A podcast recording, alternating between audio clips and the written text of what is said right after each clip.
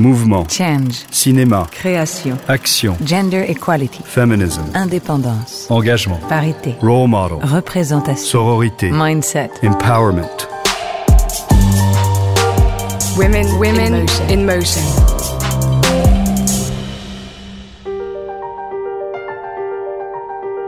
I'm on the streets. I'm Je traîne dans la rue, je traîne dans le métro, je traîne dans les bus.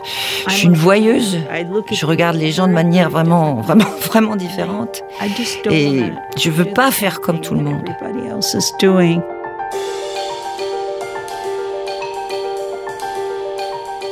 Viola Davis, Nathalie Portman, Benicio del Toro, Bruce Willis ou encore Saoirse Ronan, voilà quelques-uns des actrices et acteurs découverts par Bonnie Timmerman, notre invitée, une des plus grandes directrices de casting du cinéma américain. Je suis Géraldine Saratia et vous écoutez Women in Motion, le podcast de Kering. Depuis 2015, Kering a en effet créé ce programme, Women in Motion, qui vise à mettre en lumière les femmes dans les arts et la culture. Dans le monde du cinéma américain, Bonnie Timmerman est une légende. Non seulement parce que cette New-Yorkaise pur jus a découvert les plus grandes actrices et acteurs des 40 dernières années, mais aussi parce qu'elle a contribué à révolutionner l'industrie du cinéma américain. Bonnie Timmerman a osé écarter les stéréotypes et les idées reçues afin de promouvoir des visages qui représentent l'Amérique contemporaine dans sa richesse et dans sa diversité. Son premier morceau de bravoure, après des débuts au théâtre où elle découvre Glenn Close et Meryl Streep, c'est le casting de la série Miami Vice de Michael Mann au début des années 80. On y croise Julia Roberts, Viggo Mortensen, Miles Davis, Pam Grier ou encore Leonard Cohen. Bonnie a ensuite casté plus d'une centaine de films, parmi lesquels Karate Kid, Dirty Dancing ou Armageddon. Son secret? Un œil caméra qu'elle balade dans les rues de New York, couplé à une grande curiosité culturelle et un amour inconditionnel des acteurs. Ce parcours exceptionnel est aujourd'hui retracé dans un documentaire, Bonnie, réalisé par Simon Wallon et présenté lors du New York Film Festival. À l'aide de nombreux documents d'époque, il nous plonge dans le processus si particulier de l'audition, ce moment de grande vulnérabilité pendant lequel l'acteur ou l'actrice se dévoile et tente de donner le meilleur de lui-même. Mais avant de plonger à notre tour dans le monde et la vie de Bonnie Timmerman, Écoutons-la nous raconter ses débuts et sa rencontre avec ce métier qui reste encore méconnu et en manque de reconnaissance. À Hollywood, il n'existe toujours pas d'Oscar du meilleur casting. I started out a musician. I played the violin. Au départ, je voulais devenir musicienne. Je jouais du violon quand j'étais jeune. J'ai joué tout au long de mes études et j'ai pensé que ce serait ce que j'allais faire toute ma vie. Mais je me suis rendu compte que j'étais pas très douée pour ça. Et donc j'ai fait autre chose. J'ai voulu être sculptrice, j'ai voulu être danseuse de ballet, j'ai voulu faire quelque chose d'artistique. Mais je ne me trouvais bonne dans aucune de ces disciplines et je pense que Lorsqu'on a soi-même l'idée de son propre talent, on peut se concentrer sur les autres. Et c'est la raison pour laquelle, quand j'ai eu l'opportunité de devenir directrice de casting, j'ai été assez clairvoyante parce que je connaissais mes propres limites.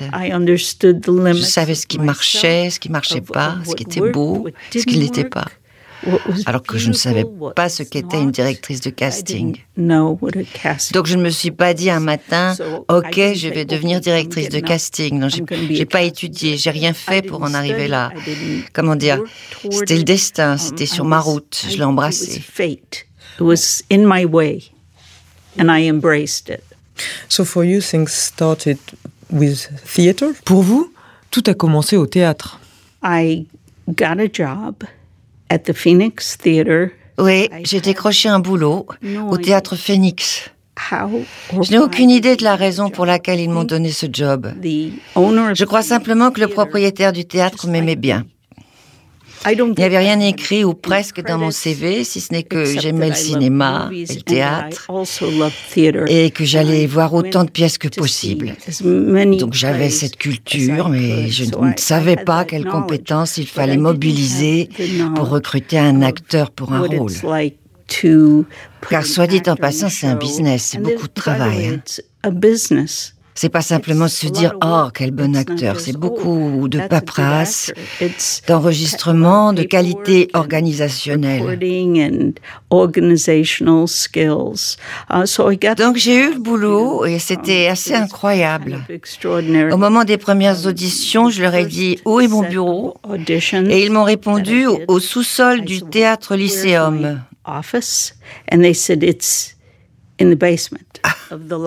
Au sous-sol. Oui. Alors je suis descendue au sous-sol et j'ai dit, euh, mais il y avait là que des toilettes pour femmes. Puis je me suis dit, OK, c'est pas grave, allons-y. J'ai tiré une table, j'ai attrapé une chaise qui était là, et je les ai placées devant l'entrée des toilettes pour femmes. Et tous ces acteurs merveilleux, ces femmes et ces hommes extraordinaires descendaient au sous-sol, chacun avec un petit extrait à auditionner pendant deux, trois, cinq minutes. Et ma tête a commencé à tourner. Je me suis dit, où est-ce que je suis? Je viens de mourir et je suis au paradis. C'était incroyable. Donc j'ai commencé à prendre tout cela très au sérieux.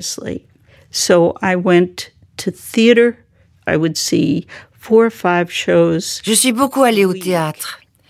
J'allais voir 4-5 pièces par semaine. J'allais au cinéma. Je restais des heures devant la télévision. Ces médiums me sont devenus familiers et j'ai pu les analyser et comprendre qui, parmi les acteurs et actrices, jouait au cinéma, au théâtre ou encore à la télévision. Je me suis dit que si vous parveniez à travailler dans les trois à la fois, vous deviez être plutôt bon. J'ai fait la première saison du Phoenix qui consistait en cinq pièces. Et cinq ans plus tard, tous ces actrices et acteurs que j'avais castés étaient devenus des stars. Cinq ans plus tard. Francis Coppola, qui avait lancé un studio, le Zoétrope, m'a alors demandé d'être sa directrice artistique à New York. Il m'a dit, si vous avez été capable de trouver ces acteurs il y a cinq ans et qu'ils se sont tous fait un nom, alors vous devriez travailler avec moi. il y avait Glenn Close, Meryl Streep. Meryl Streep. Vous vous souvenez de la première fois que vous avez rencontré Meryl Streep? Oui, oui, je m'en souviens souviens. J'en parle de temps en temps et ça la met en colère parce que c'était il y a fort longtemps. Elle était venue passer une audition pour le spectacle au théâtre Phoenix et elle portait une roue de vélo. Elle avait descendu tous les étages jusqu'au sous-sol avec sa roue parce qu'elle ne voulait pas se faire voler son vélo. Elle était lumineuse, tellement intelligente et humaine, naturelle. On est tous tombés amoureux fous d'elle. we just all fell in love with her.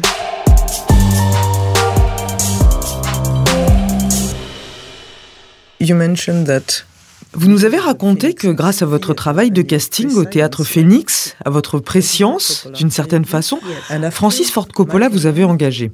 Ensuite, il y a eu la rencontre très vite avec Michael Mann, qui lui vous a demandé de caster sa nouvelle série, Miami Vice. He asked me to oui, il m'a tout d'abord demandé de faire le casting d'un film.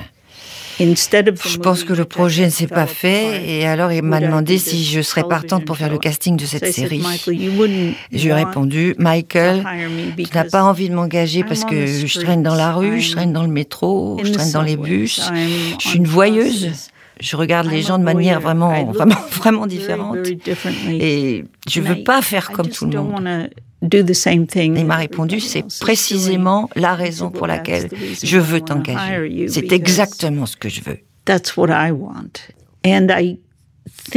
Je pense que je n'aurais pas réussi sans lui.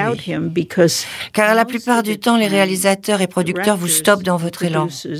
Ils ne vous disent pas, OK, quelle est ton idée, mais que penses-tu de lui Ou tu m'as proposé dix gros noms d'acteurs, en aurais-tu cinq de plus J'ai jamais voulu travailler comme ça. Je voulais tout le temps être au bon endroit. C'est la raison pour laquelle aller au théâtre, au cinéma, mais aussi poser des questions, parler aux autres est si important. Je pense que c'est crucial.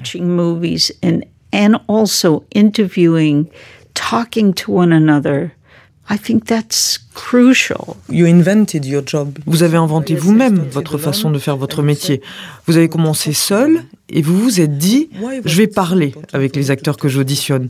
Pourquoi est-ce que c'était si important pour vous? Simplement parce que passer une audition peut être vraiment horrible et difficile, vous savez. Quand vous parlez avec les acteurs et actrices, vous vous faites une idée de ce qu'ils sont. Vous les comprenez. S'ils ne réussissent pas tout de suite, vous pouvez leur dire peux-tu refaire la scène et aller davantage dans ce sens, ou encore leur demander que ressens-tu En connaissant mieux la personne, je peux utiliser ce que je sais d'elle pour l'aider et la guider et faire en sorte qu'elle comprenne mieux la scène qu'elle a jouée. Ou lui faire répéter encore, encore et encore jusqu'à ce que j'obtienne ce qu'il faut, qu'elle trouve en elle les ressources et qu'elle y parvienne. Hmm. Dans le documentaire, on peut voir que certains acteurs n'étaient pas tout à fait à l'aise avec le fait de parler. Certains disaient Moi, je veux juste lire mon texte. Vigo. and he wasn't the only one, by the way, but he was. Oui, Vigo, par exemple. Mais il n'était pas le seul, d'ailleurs. Mais il fut le seul à le dire. Il faut prendre au sérieux un acteur qui vous dit des choses telles que je me sens pas bien ou pouvez-vous éteindre cette lumière, des choses, euh, vous voyez, qui, qui, qui vous aident à les aider. Ce que j'aime faire, c'est préparer le mieux possible les acteurs pour le tournage. Par exemple, si vous faites un film et que vous disposez votre bureau non pas comme un bureau, mais comme un plateau, alors l'acteur ou l'actrice aura la chance de faire l'expérience du film pendant cinq minutes. Ça me plaît, ça, les rend heureux et à l'aise, ou plus à l'aise, quoi. Parce que passer une audition, c'est vraiment pas une chose aisée. you know, feel comfortable or more comfortable. It's not comfortable to audition, for sure. Women, women in motion. We mentioned Miami Vice, which was the really On a mentionné Miami Vice, qui a vraiment lancé votre carrière. Le casting était incroyable. Il y avait Steve Buscemi, Liam Neeson, mais aussi Miles Davis, Little Richard. Diriez-vous que ce casting a été comme un manifeste qui montrait votre goût et votre conception du casting? What you like in casting? I think so. I think it was, uh, oui, oui, je pense. C'était très dur. J'ai passé tellement de temps seul dans mon bureau, dans le noir, à essayer de trouver le bon comédien pour chaque rôle. C'était dur, parce qu'il fallait aussi réaliser un travail de montage à partir des enregistrements que je faisais des auditions. Je recevais un acteur, puis je lui disais on la refait, on la refait, on la refait. On avait tellement d'heures de rush, on devait les monter pour que le réalisateur et le producteur ne voient que le meilleur. Ça prenait de longues heures. Il fallait tout organiser de façon à ce que quand vous appuyez sur un bouton, vous aviez tout. L'audition, la cassette ou le Polaroid.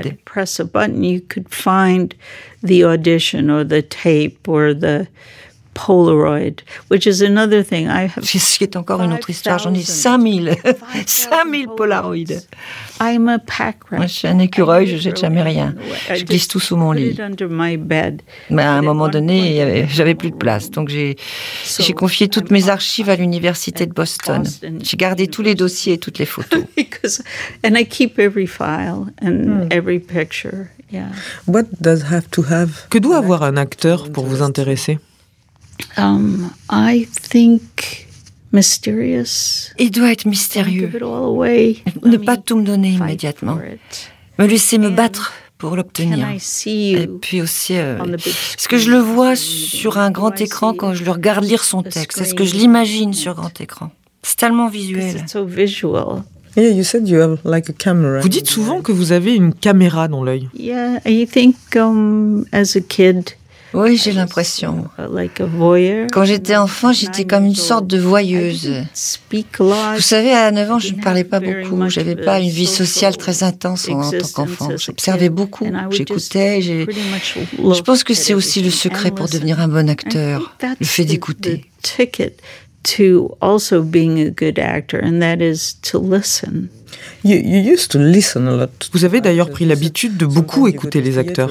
Vous racontez que quand vous alliez au cinéma, vous fermiez simplement les yeux. Oui, mais c'est parce que j'ai fait de la radio. J'ai travaillé pour la BBC et la National Public Radio. Ça a été formateur et ça m'a aidé à voir les choses différemment. À la radio, le physique d'un acteur importe peu. Il peut être grand, gros, femme, homme, asiatique, africain, américain, indien d'Amérique. Peu importe du moment que sa voix projette le personnage. C'est pour ça que j'ai pris l'habitude de fermer les yeux pendant les premières 15 minutes de chaque spectacle. Donc ce dont il s'agit, c'est de la capacité à projeter et celle-ci passe euh, par la voix et pas par l'image. Non, pas par l'image, juste la voix et la façon de jouer.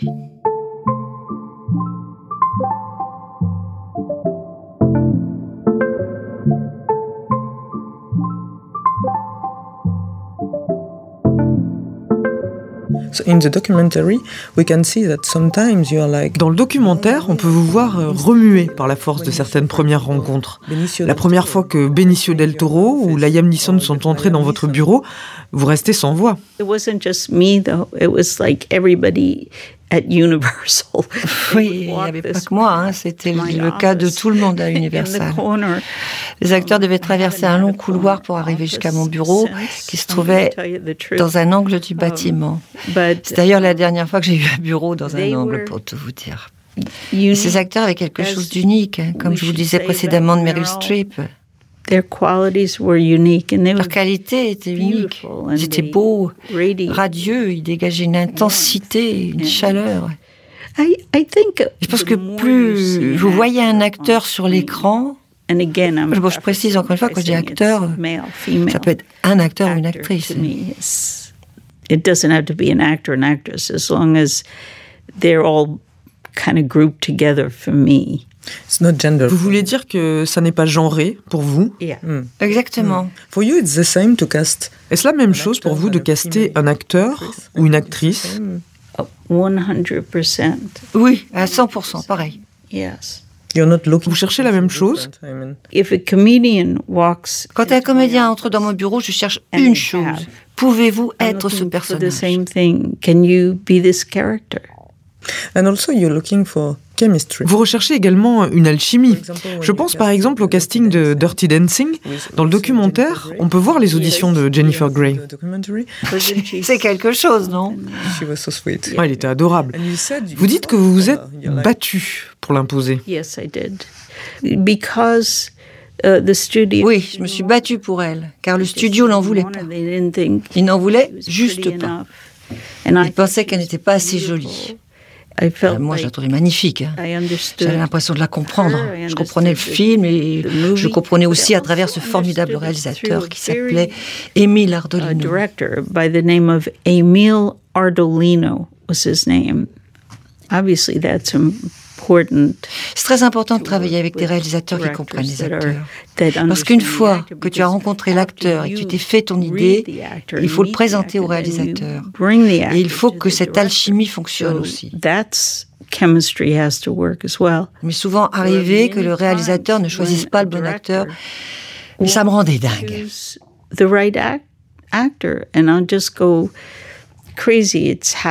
Ça m'est arrivé au début de ma carrière.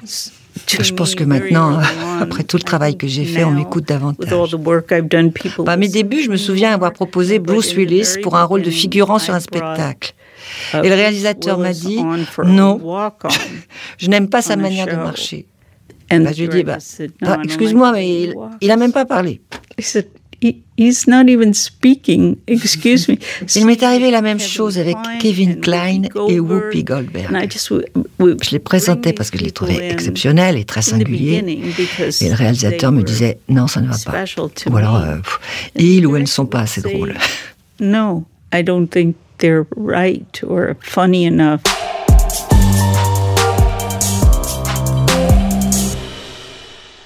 You mentioned Whoopi Goldberg. Whoopi, euh, Vous avez mentionné Whoopi Goldberg. Dans le documentaire, on voit également euh, Viola Davis. Viola Viola, c'est une actrice incroyable. La diversité a toujours compté pour vous. Yes, always. Oui, toujours. Ça l'est encore et ça le sera toujours. Les mentalités ont évolué, mais il y a 20, 30 ou 40 ans, cela n'allait pas de soi à Hollywood. Non, c'est vrai, ça n'allait pas de soi. La couleur de votre peau n'entre pas en ligne de compte à mes yeux. C'est choquant que certaines personnes ne veuillent pas en faire travailler d'autres à cause de leur couleur de peau. Je peux comprendre si vous êtes trop grand ou trop petit ou que ça n'aille pas avec les autres comédiens ou, pas devant la caméra, mais la couleur de peau, ça n'a aucun sens.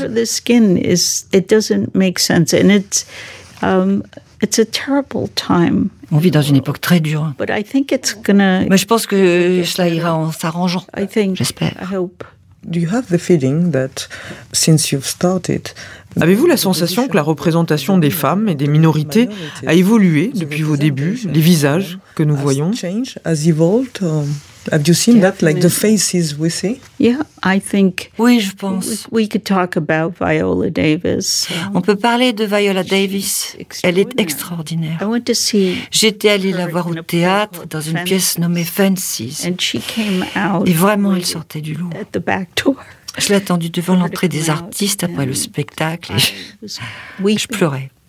Et euh, je lui ai dit, vous êtes une des plus extraordinaires actrices de notre temps et j'espère que nous aurons la chance de travailler ensemble. Ce fut un moment très important pour moi. C'est une femme qui fait tout ce qui est en son pouvoir pour transformer le monde qui l'entoure et aider les autres. Je pense que cela vient de là où elle vient, des difficultés qu'elle a rencontrées, de ce qu'elle a vécu. Et elle est désormais capable de rendre l'appareil au monde. Je pense que c'est ce que nous devons faire, rendre l'appareil en tant que femme. Vous savez que j'ai toujours travaillé avec beaucoup de femmes. Je pense que si tu te présentes avec cette mentalité ouverte, prête à aider, tu mérites cette reconnaissance. Et si tu es bonne dans ce que tu fais, alors tu mérites de continuer à travailler. Vous avez employé ce mot de reconnaissance. Et j'ai une question à vous poser justement à propos de votre métier de directrice de casting. C'est un métier qui ne reçoit pas la reconnaissance qu'il mérite. Sur un film, le casting, c'est un énorme travail qui comporte une grande part d'artistique. Or, dites-moi si je me trompe, mais il n'existe pas d'Oscar du meilleur casting. Non. Le best casting. Non, there, Non, il n'y en a pas. Alors que Qu'est-ce que vous voyez quand vous allez au cinéma Des acteurs. Seulement. C'est un travail très collectif. Vous apportez le jeu d'acteur. D'abord, si vous êtes bon dans votre métier et que vous croyez en l'acteur qui est en face de vous, vous faites bien plus que de lui faire faire passer une audition. Vous travaillez avec lui. Vous faites ce que fait le réalisateur de cinéma. C'est seulement ensuite que vous présentez l'acteur au réalisateur. C'est un rôle essentiel qui devrait être reconnu comme tel. Part and should be recognized as such. Women, women in motion.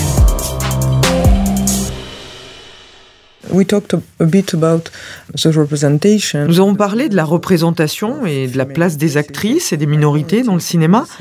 J'aimerais également savoir, comme vous lisez de nombreux scénarios, si vous avez vu une évolution dans le type de rôle et d'histoire qui sont proposés aux actrices, par exemple.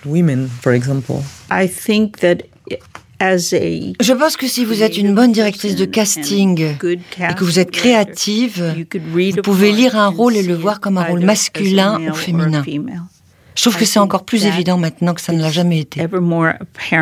Je veux dire, prenons Viola Davis par exemple, son rôle était celui d'un policier italien.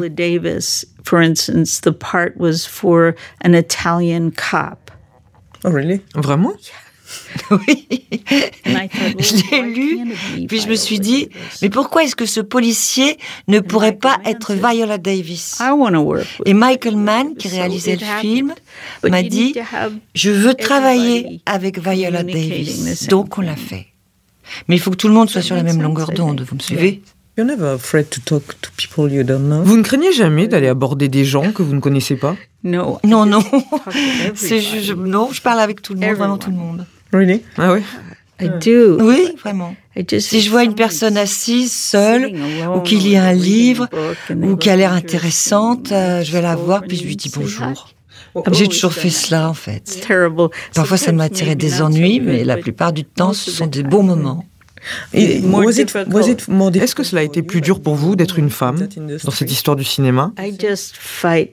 Je me bats comme une lionne. Et je ne laisse personne me barrer la route. Je me sens un peu mal parfois si des choses qui ne sont pas très agréables arrivent. Mais ça ne m'a jamais arrêté ou détourné de ce dont j'avais besoin ou de ce que je voulais obtenir. Je pense qu'on devrait tous fonctionner comme ça.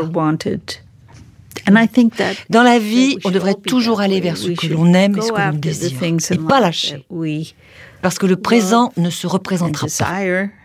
And grab onto it because today is not coming back. So you never felt you Donc vous diriez que vous n'avez jamais été freiné dans votre carrière parce que vous étiez une femme.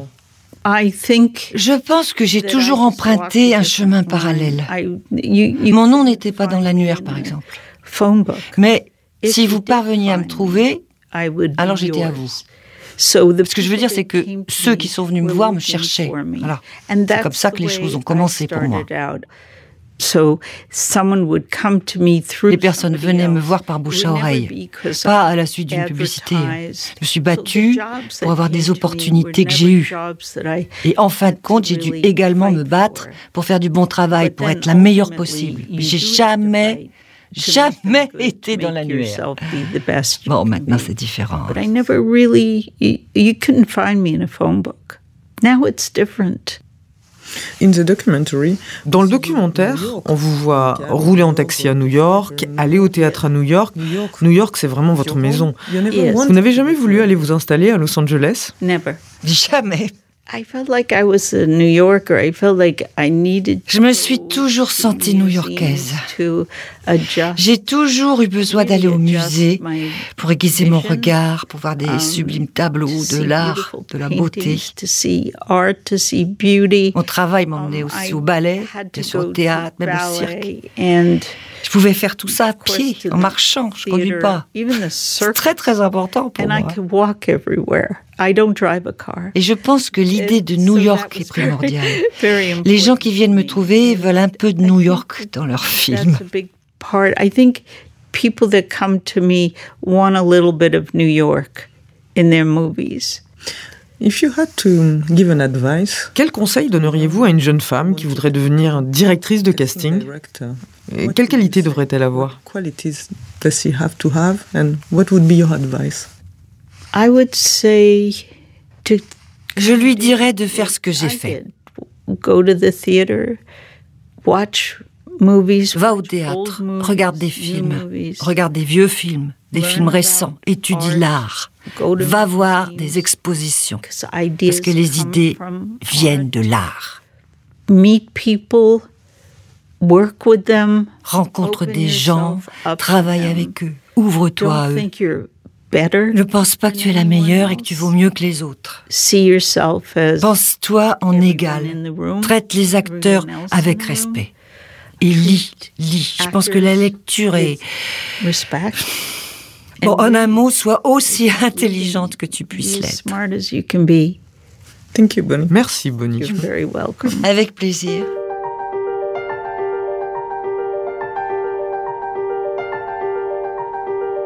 C'est la fin de cet épisode, j'espère qu'il vous aura plu, qu'il vous aura donné envie de réagir, d'échanger, de partager. N'hésitez pas à nous suivre et à nous écrire sur les réseaux sociaux de Kering sous le hashtag Women in Motion et à vous rendre sur www.kering.com pour en apprendre davantage sur le programme Women in Motion. On se donne rendez-vous très bientôt pour de nouveaux épisodes consacrés à des femmes actrices du changement.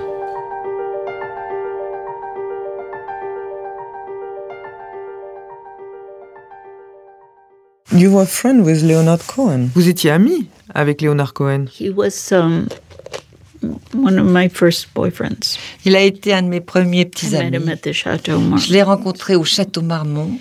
He gave me some insight. Il m'a vraiment apporté une ouverture sur l'art, le monde, la musique. To the world. Et le fait d'être soi-même, il, il a vraiment changé ma vie. Being who you are, he was life changing. Hmm. Vous aussi, vous avez changé la vie de beaucoup de jeunes acteurs et jeunes actrices. J'espère le faire encore davantage aujourd'hui et continuer à le faire complètement dans le futur. Parce que si un jour tu penses que tu as atteint le sommet, c'est fini.